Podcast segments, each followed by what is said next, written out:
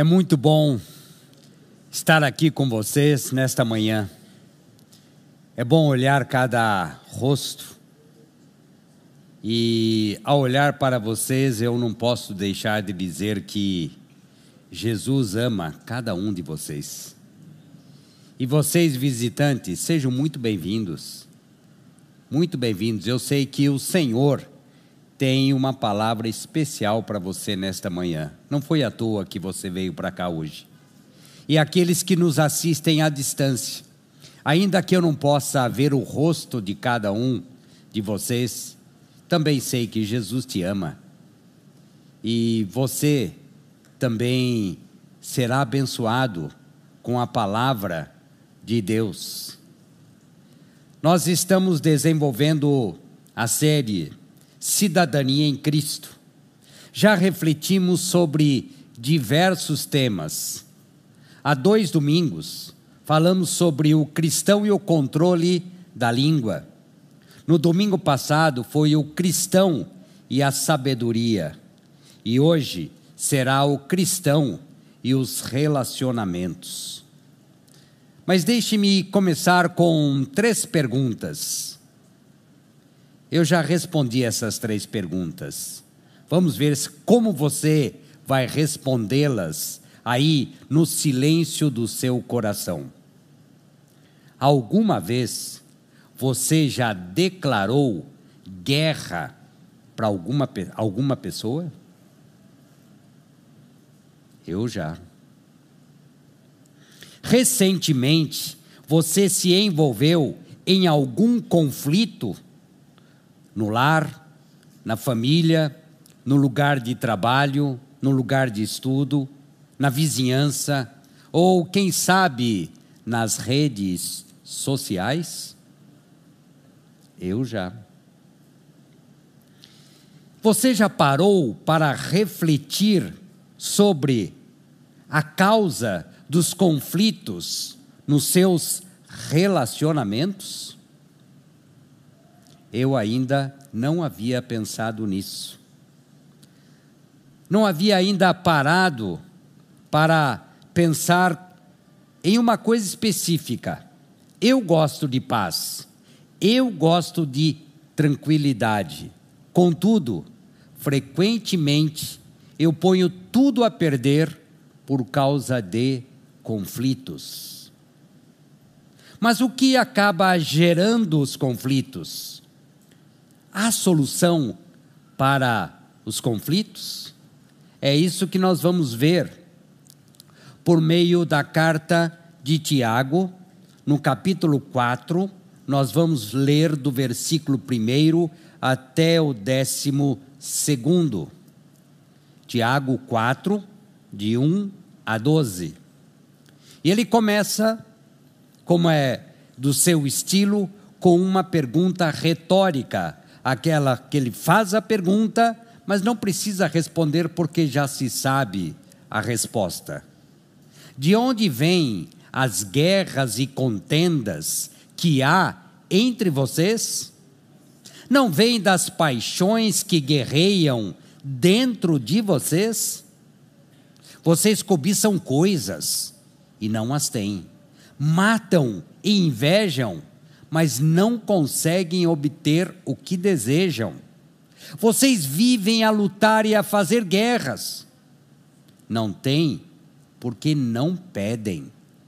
E quando pedem, não recebem, pois pedem por motivos errados, para gastarem seus prazeres. Adúlteros, vocês não sabem que a amizade com o mundo é inimizade com Deus? Quem quer ser amigo do mundo, faça inimigo de Deus. Ou vocês acham que é sem razão que a Escritura diz que o Espírito que ele fez habitar em nós tem fortes ciúmes? Mas ele nos concede graça maior. Por isso diz a Escritura: Deus se opõe aos orgulhosos mas concede graça aos humildes. Portanto, submetam-se a Deus, resistam ao diabo e ele fugirá de vocês. Aproximem-se de Deus e ele se aproximará de vocês. Pecadores, limpem as mãos. E vocês que têm a mente dividida, purifiquem o coração. Entristeçam-se, lamentem e chorem. Troquem o riso por lamento e alegria por tristeza. Humilhem-se diante do Senhor e Ele os exaltará. Irmãos, não falem mal uns dos outros. Quem fala contra o seu irmão ou julga o seu irmão, fala contra a lei, contra a lei e a julga. Quando você julga a lei, não está não a está cumprindo, mas está agindo como juiz. Há apenas um legislador e um juiz, aquele que pode salvar e destruir. Mas quem é você? Quem é você para julgar o seu próximo? Nesse fragmento, ele começa com uma pergunta e termina com outra pergunta. E após a leitura desse texto, eu chego a essa conclusão: a humildade é a solução para os conflitos nos relacionamentos. E ao ler esta porção da palavra de Deus, eu quero destacar duas informações importantes sobre os conflitos nos relacionamentos. Vamos falar sobre a origem dos relacionamentos. O que provoca os relacionamentos? Qual é a fonte de contendas no nosso coração? E depois a solução. O melhor de tudo é que o texto apresenta uma solução para os conflitos que nós vivemos. E que o Senhor, o Senhor tenha misericórdia de nós e toque o nosso coração. E nos mostre aquilo que está escondido no nosso coração e ainda não foi revelado, para que possamos viver melhor ainda. Primeiro, a origem dos conflitos. Quero lembrar que essa carta de Tiago, ela é endereçada a cristãos. Por isso a primeira pergunta, de onde vêm as guerras e contendas que há entre vocês, ela é desconcertante. Porque ela se refere a uma comunidade de fé. O autor estava ciente dos problemas que havia no seio da comunidade cristã, especialmente em relação a contendas, conflitos ou brigas. Ele fala de guerra. E é interessante que essa palavra no original ela é polemos, que deu a origem em português em polêmica. Polêmica, disputa, briga. Em algumas versões aparece conflito, em outras, contendas, em outras, briga. São sinônimos. Mas de onde vêm os conflitos? Em primeiro lugar, perceba que não se trata de forças externas. Eu não posso dizer que eu sou um coitadinho, que eu sou vítima, porque a origem está dentro de mim dentro. Então não vamos nos enganar. A origem dos conflitos é o que ele chama de paixões, em outras versões aparece como prazeres, ou maus desejos, ou prazeres ou desejos egoístas. Aí está a origem dos conflitos. Mas eu preciso fazer um, um esclarecimento muito importante. Paixão, desejo, prazer em si mesmo não é ruim, não é. Eu posso ter o prazer de comer, de descansar, de conviver com as pessoas queridas e tantos outros. Isso não é ruim. O problema é que eu, quando eu faço das paixões, dos prazeres, dos maus desejos a minha razão de viver. Aí é que está o problema. E a, a palavra que é traduzida por paixão ou prazer, no original, é a palavra idoné, que deu origem, origem à corrente chamada hedonismo. Hedonismo nada mais é do que a exaltação das paixões e desejos egoístas, sem se importar com absolutamente nada e ninguém. O hedonismo pressupõe uma vida para satisfazer prazeres egoístas. O prazer se torna um Deus, um Deus a ser adorado. É a minha razão do viver. Claro, isso gera conflito. E por que gera conflito? Porque as pessoas estão dispostas a tudo para realizar os seus maus desejos. Isso implica prejuízo para outras pessoas. De um lado, meu prazer, e do outro, sofrimento e prejuízo para outras pessoas. Mas não é tão simples assim. Não se trata apenas de um simples desejo que precisa ser controlado, refreado. É mais complexo, porque tudo está centrado em mim.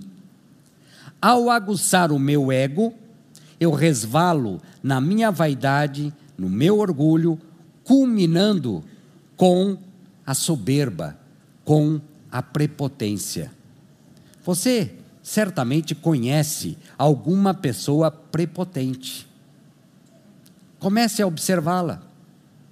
O, ego, o, o, egocentrismo está por trás de todas essas paixões e maus desejos. Isso explica o conflito entre as pessoas, nas famílias, no casamento e também na igreja de Cristo. Aquelas pessoas que têm dificuldade em lidar com as diferenças de visão ou de opinião estão sempre gerando conflitos. Por quê? Porque não conseguem refrear o orgulho e a vaidade e se tornam prepotentes e soberbas. A sua vontade tem que prevalecer. É aquele aquela famosa frase: tem que ser do meu jeito, senão não serve. Essas paixões ou maus desejos ou prazeres egoístas afetam, sobretudo, o relacionamento com Deus. E é claro que vai, vai, afetar o relacionamento com o próximo. E a oração, que poderia ajudar, atrapalha mais ainda. Volte ao texto. As pessoas começam a fazer orações egoístas. Os versículos 2 e 3 revelam o estrago dessas orações egoístas. O indivíduo ora para satisfazer o seu desejo, a sua vontade, a sua cobiça, a sua inveja. Trata-se de uma oração vazia que Deus responde com um sonoro não. A nossa oração deve estar em consonância com a vontade de Deus. Quanto mais eu tenho intimidade com Deus, eu vou conhecendo a vontade de Deus para a minha vida e mais a minha oração vai ficando em consonância com Deus.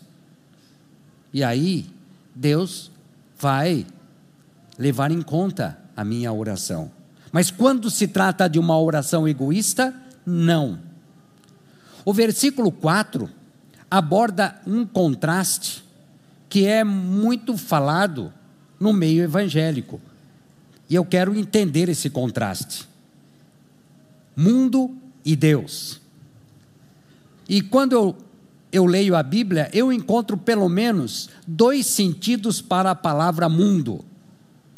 Um primeiro sentido é como sinônimo de universo. Deus criou o mundo, Deus criou o universo. Nada ruim. Deus amou o mundo de tal maneira que deu Jesus Cristo. Nada ruim. Sinônimo de universo. O problema está no segundo sentido, que é o que aparece no texto. o mundo no sentido de sistema de valores distantes de Deus. Daí essa oposição mundo em Deus. Daí a palavra mundanismo, que nos remete a uma vida desregrada, imoral, que nos leva para longe de Deus. Porque o mundanismo nos remete a um sistema de valores da sociedade sem Deus e que me coloca no centro do universo, que aguça o egoísmo que está aqui dentro, que aguça o meu egocentrismo, que fomenta a minha vaidade, que fomenta o meu orgulho. E é por isso que Tiago diz que Deus se opõe aos orgulhosos, mas concede graça aos humildes. É isso que justifica aquela oposição do versículo 4. Adúlteros, vocês não sabem que a amizade com o mundo é inimizade com Deus? Quem quer ser amigo do mundo, automaticamente faz-se inimigo de Deus. É por isso que ele chama de adúlteros. É uma referência muito forte, muito dura para os cristãos. Ele usa essa forma radical para se referir aos seus interlocutores, lembrando da maneira como Deus fala no Antigo Testamento para o povo de Deus. Os profetas, quando eles se deixavam levar pelas seduções daquela sociedade sem Deus. É por isso que ele faz referência àqueles que têm a mente dividida, ou em algumas traduções, ânimo dobre, dividida em dois. A pessoa se diz fiel a Deus, mas flerta, paquera com o mundo inimigo de Deus. É aquela pessoa que deseja servir a dois senhores, mas a Bíblia diz que não é possível. Aquela pessoa que quer ter os pés em duas canoas diferentes, nós sabemos que não dá equilíbrio. Não dá. A origem dos conflitos nos nossos relacionamentos, já sabemos aqui pelo texto, concentra-se na manifestação do nosso egoísmo. Por isso que está dentro de nós. E nós temos que dominar. Sabemos que há uma forte tendência para impor a nossa vontade em tudo. Nós gostamos de levar vantagem em tudo. Essa é uma verdade. Eu também gosto. Não sou diferente de ninguém. Mas nós temos que controlar isso. Cabe a cada um de nós refrear, segurar, dominar essa tendência que está no nosso coração. Caso contrário, vaidade, orgulho, soberba, prepotência também vão aflorar e certamente vão gerar conflitos. Comece a observar quando você viver o conflito, porque eles são frequentes nos nossos relacionamentos. Mas ainda bem que há solução para isso. E a solução se encontra entre os versículos 5 e 10, mas especialmente entre os 7 e o 10. São vários imperativos. E quando eu estava estudando esse texto, logo veio à minha mente: nós temos a fonte dos conflitos, mas nós também temos aquilo que eu chamo, estou chamando aqui de círculo da reconciliação. É possível isso. Então são vários imperativos. Vamos ver cada um deles. Aí no versículo 7, portanto, submetam-se a Deus, resistam ao diabo e ele fugirá de vocês.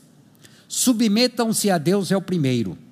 E é a estratégia central para a solução dos conflitos. Sem ela, não dá para ir adiante. Mas o que de fato é, significa esse submeter a Deus? Eu não posso deixar de dizer que no original é uma voz passiva, que na verdade, submetam-se a Deus significa deixem-se submeter a Deus. Deixem-se submeter a Deus. Isto quer dizer, não coloque nenhum obstáculo, Não fique resistente a essa submissão a Deus. Submeter a, a Deus significa sujeitar-se a Deus, é estar debaixo da autoridade de Deus, é seguir os valores e os princípios que estão registrados na palavra de Deus. Então, para se submeter a Deus, a palavra-chave é obediência.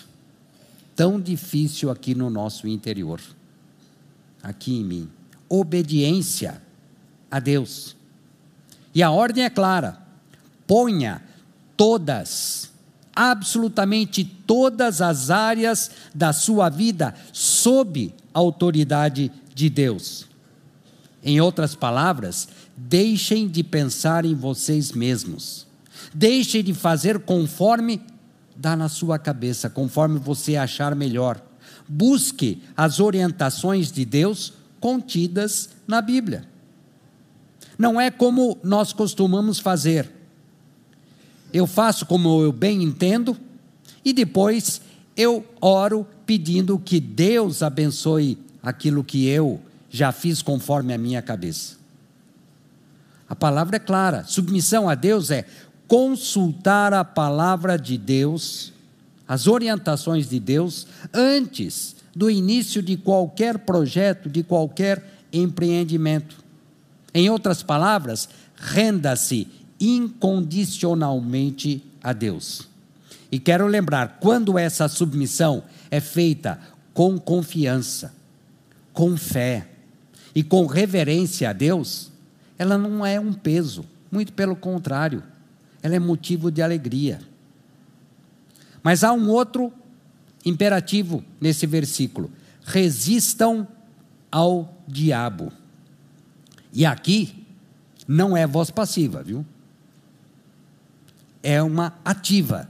Depende da minha ação. Aqui eu sou chamado a agir eu devo fazer alguma coisa. É algo que é requerido da minha parte. Resistir ao. O que, que significa então resistir ao diabo? É se manter firme diante das seduções que ele apresenta. É fazer aquilo que Jesus fez no monte da tentação.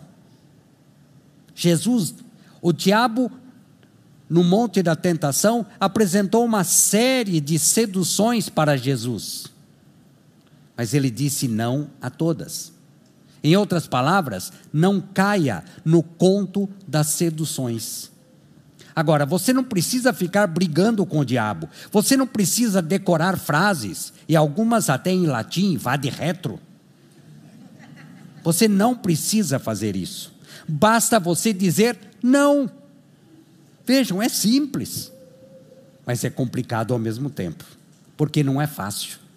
E por que não é fácil? Porque normalmente quando ele me apresenta a sua sedução, vai ao encontro do meu desejo. É gostoso. Cresce na minha frente. Por isso que é difícil dizer não. Mas basta você dizer não. O resistir ao diabo é um ato necessário, contínuo e diário porque as seduções vêm constantemente.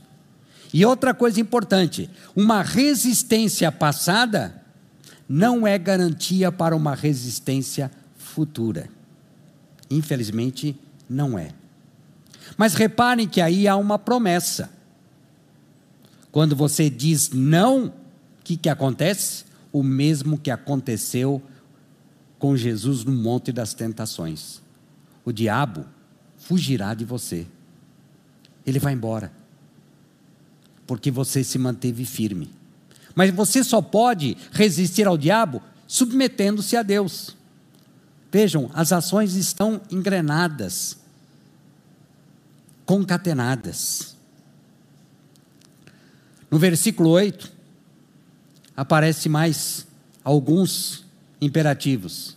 Aproximem-se de Deus e ele se aproximará de vocês.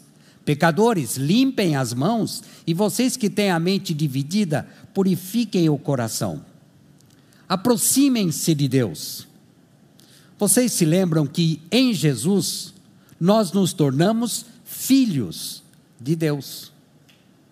Qual é o pai que qual é o filho que precisa marcar agenda para encontrar o pai?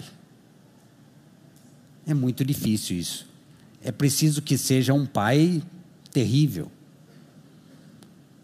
E Deus, nós não precisamos marcar agenda com Deus. Amanhã, sete horas, Deus, eu marco uma agenda com o Senhor. Não. Em qualquer lugar, em qualquer momento, você pode e tem acesso a Deus. Nós precisamos ter comunhão com Deus. Aproximar-se é ter comunhão, é ter relacionamento com Deus. Mas é claro, eu não posso ser aquele filho impertinente que só se aproxima do pai para pedir. Só naquelas horas de dificuldade é que eu vou me relacionar com o meu pai. Não. Com Deus também não é assim. A chegar-se a Deus, como é que eu posso me achegar a Deus? Por meio da oração. A oração constante. Por meio da leitura da palavra de Deus. Por meio da prática das verdades bíblicas é buscar aquela sabedoria que nós aprendemos no domingo passado. Assim, nós vamos nos achegar a Deus. E vejam, mais uma promessa: se você o buscar de todo o coração, ele se aproximará de você. Que coisa fantástica é essa. Outro, outros dois imperativos: limpem as mãos e purifiquem o coração. Esses dois imperativos formam um só bloco. Significa ter uma vida irrepreensível. E ter uma vida irrepreensível não significa deixar de pecar. Por isso que ele chama de pecadores. Nós pecamos. E vamos continuar pecando. Mas ter uma vida irrepreensível significa não ser dominado pelo pecado não viver no pecado, na prática do pecado, não ser escravizado pelo pecado. Por isso que ele diz: cuide do que é externo, limpar as mãos, e cuide do que é interno, interior, purificar o coração. Mas como limpar as mãos e purificar o coração? Reconhecendo o erro, arrependendo-se, pedindo perdão. Você tem condições de fazer isso. E é claro, não tendo mais a mente dividida, não ser espiritualmente instável, querer seguir a Jesus, mas não querer romper com as práticas mundanas. Uma coisa ou outra. E no versículo 9, mais alguns. Entristeçam-se lamentem e chorem, troquem o riso por lamento e alegria por tristeza. E aqui uma breve ressalva. Quando você lê Filipenses, a carta de Paulo escrita a Filipenses, o que que Paulo diz? Alegrem-se, alegrem-se. E aqui Tiago diz: entristeçam, lamentem, chorem. Não há contradição entre Paulo e Tiago. Porque quando Paulo está escrevendo, ele está dizendo: alegrem-se pelo, pelos pecados que foram perdoados em Cristo Jesus. E aqui, Tiago está dizendo: chorem pelos pecados que você cometeu.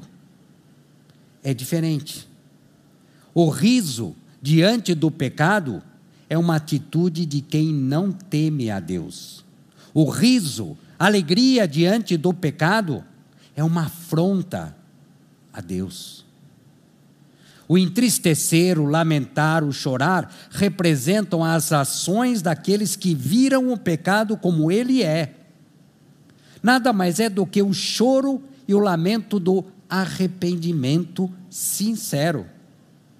Sabe quando você chega àquela conclusão, depois de ter errado, depois de ter pecado? pode até bater na cabeça. Que tolo fui. Outras vezes, que burro que eu fui.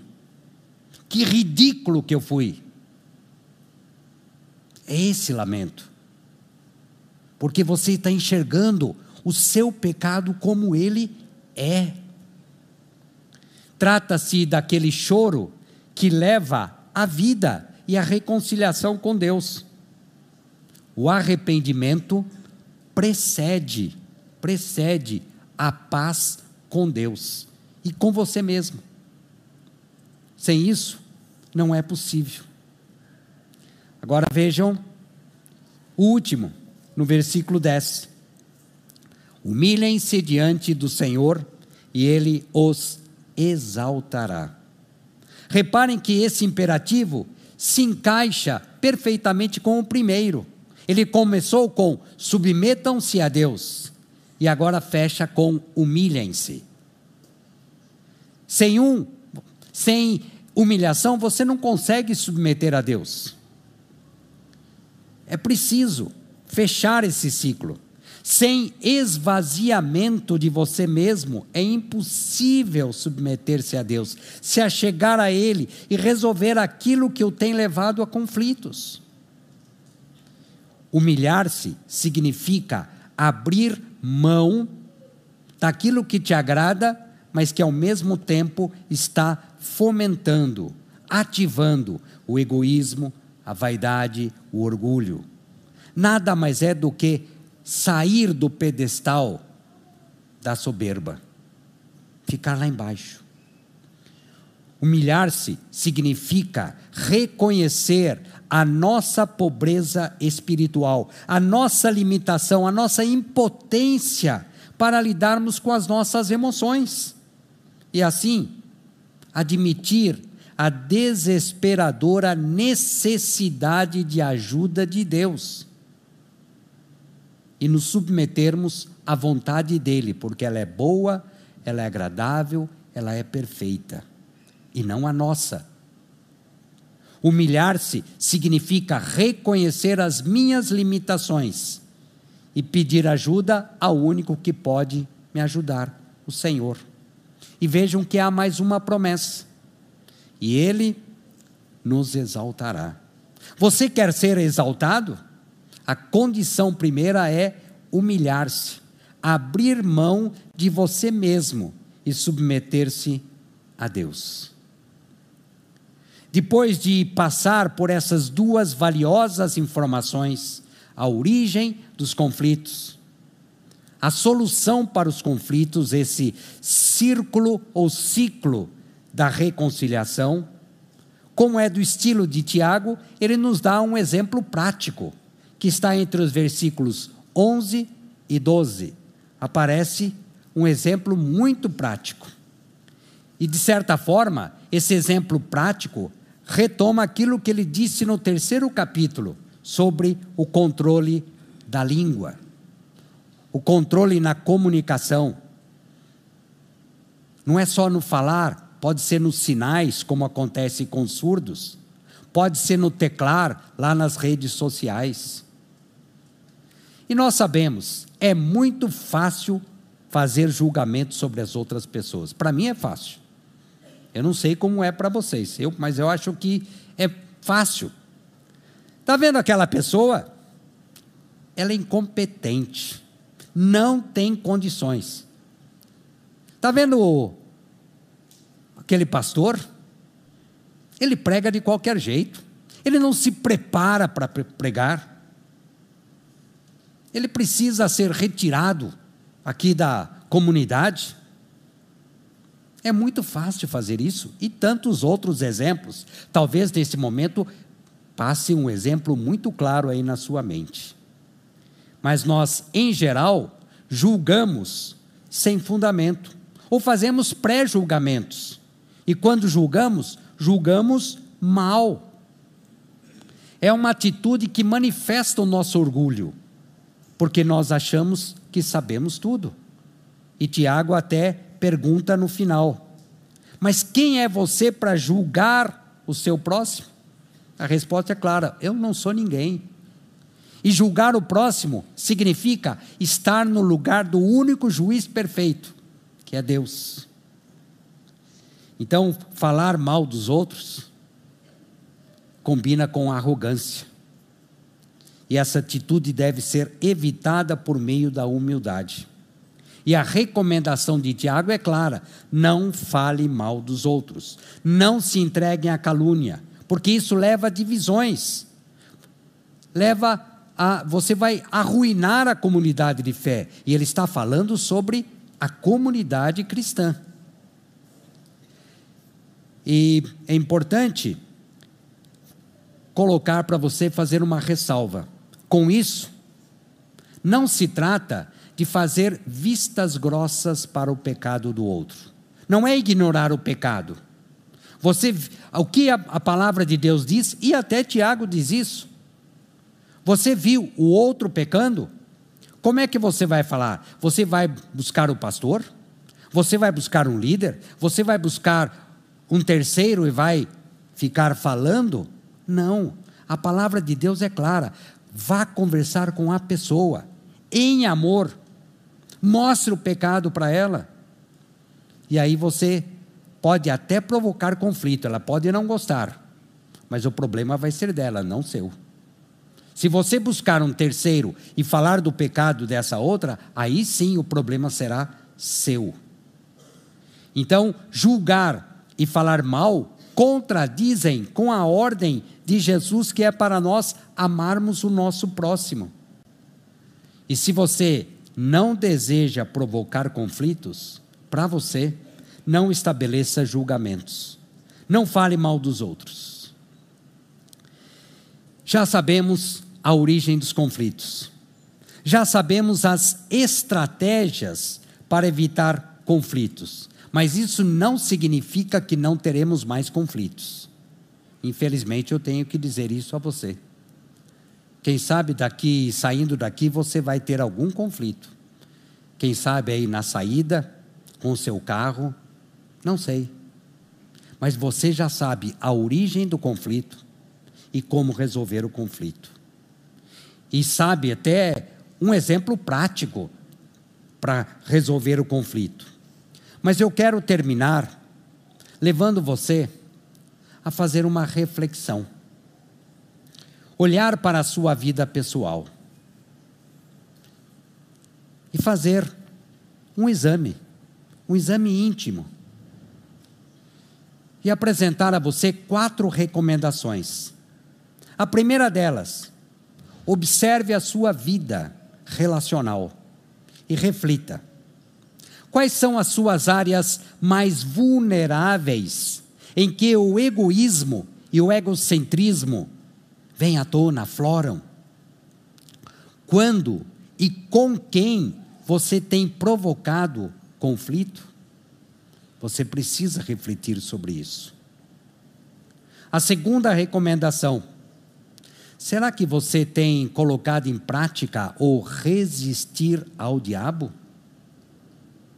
Trata-se de uma tomada de decisão. Você tem que se posicionar, você tem que decidir. Eu não quero mais uma vida cristã dividida, hipócrita, relativizada, na qual as orientações bíblicas servem, se aplicam conforme a minha vontade. Eu tenho que parar com isso. E você tem aberto mão daquilo que te agrada e ao mesmo tempo o leva para longe de Deus? Quem sabe você tenha que tomar algumas decisões. Eu vou citar algumas. Quem sabe parar de ver cenas que contaminam o seu coração. Quem sabe parar com aqueles relacionamentos que você de antemão sabe que eles são perigosos que deixam você na linha de risco. Quem sabe seja o contato com aquelas pessoas que estimulam seu lado fofoqueiro, ou o nosso lado fofoqueiro. Eu não estou isento disso também, não. Quem sabe parar com a prática da agressividade e xingamentos onde quer que você esteja. Quem sabe ter mais atenção nos momentos de conflito. A terceira recomendação: quebrante-se, arrependa-se, arrependa-se de verdade, esvazie-se de si mesmo. Qual foi a última vez que você chorou pelo seu pecado? Qual foi? Você fica buscando justificativas e argumentos para não chorar e fugir da humilhação? Passamos pela humilhação quando pecamos. Rasgue o seu peito, lamente o seu pecado, chore, mas não o choro do remorso, que não leva a muita coisa não. É bom, mas não é, não resolve. Derrame o pranto amargo do arrependimento. Esse sim vai levá-lo a Deus. E a quarta e última recomendação Tome uma decisão, posicione-se. Não fale mal de terceiros com ninguém. Corte isso da sua vida, não faça mais pré-julgamentos. Vá conversar com uma pessoa. E se você é da, daqueles que dizem, eu não consigo, peça ajuda. Busque aconselhamento, isso faz parte da sabedoria divina. Mas antes de mais nada, quebrante-se diante de tudo aquilo que nós vimos aqui. Não dá para ficar indiferente. Não dá. Nós somos chamados a tomar uma posição. Eu quero, neste momento, orar com vocês. Quem sabe você tem que confessar pecados. E você pode fazer isso no íntimo do seu coração. Quem sabe você tem que pedir perdão Saindo daqui, você pode buscar a pessoa ou peça perdão a Deus. Quem sabe você precisa se arrepender. Se a raiva, a amargura, ressentimento, você sabe qual é o caminho da cura: submeter-se a Deus e humilhar-se. Então, conclamo você a oração. Se você achar necessário aí na sua casa ou aqui, se não for atrapalhar muito, se você quiser se ajoelhar, faça isso. Mas ore naquele, naquela atitude de humildade, reconhecendo quem você de fato é. Ó oh Deus, aqui está o teu povo. Eu me incluo entre eles. E nós precisamos da ação poderosa do Senhor trazendo à nossa mente aqueles pecados que precisam de confissão. Ó oh Deus, eu sei que nesse momento o Senhor está ouvindo a voz do coração das pessoas que aqui estão. Eu não ouço, mas o Senhor está ouvindo. O Senhor está ouvindo pedidos de perdão. O Senhor está vendo corações arrependidos o Senhor está vendo também pessoa que estão, pessoas que estão clamando por ajuda porque não querem mais agir como agiam nos conflitos. Muda a nossa vida, Deus. Transforma a nossa vida, Deus. Para a honra e glória do Senhor. E assim oramos. No nome daquele que morreu na cruz para nos libertar do nosso egoísmo, da nossa vaidade, do nosso orgulho, da nossa prepotência e da nossa soberba. Liberta-nos, Senhor, da nossa rebeldia e dá-nos um coração obediente, em nome de Jesus. Amém.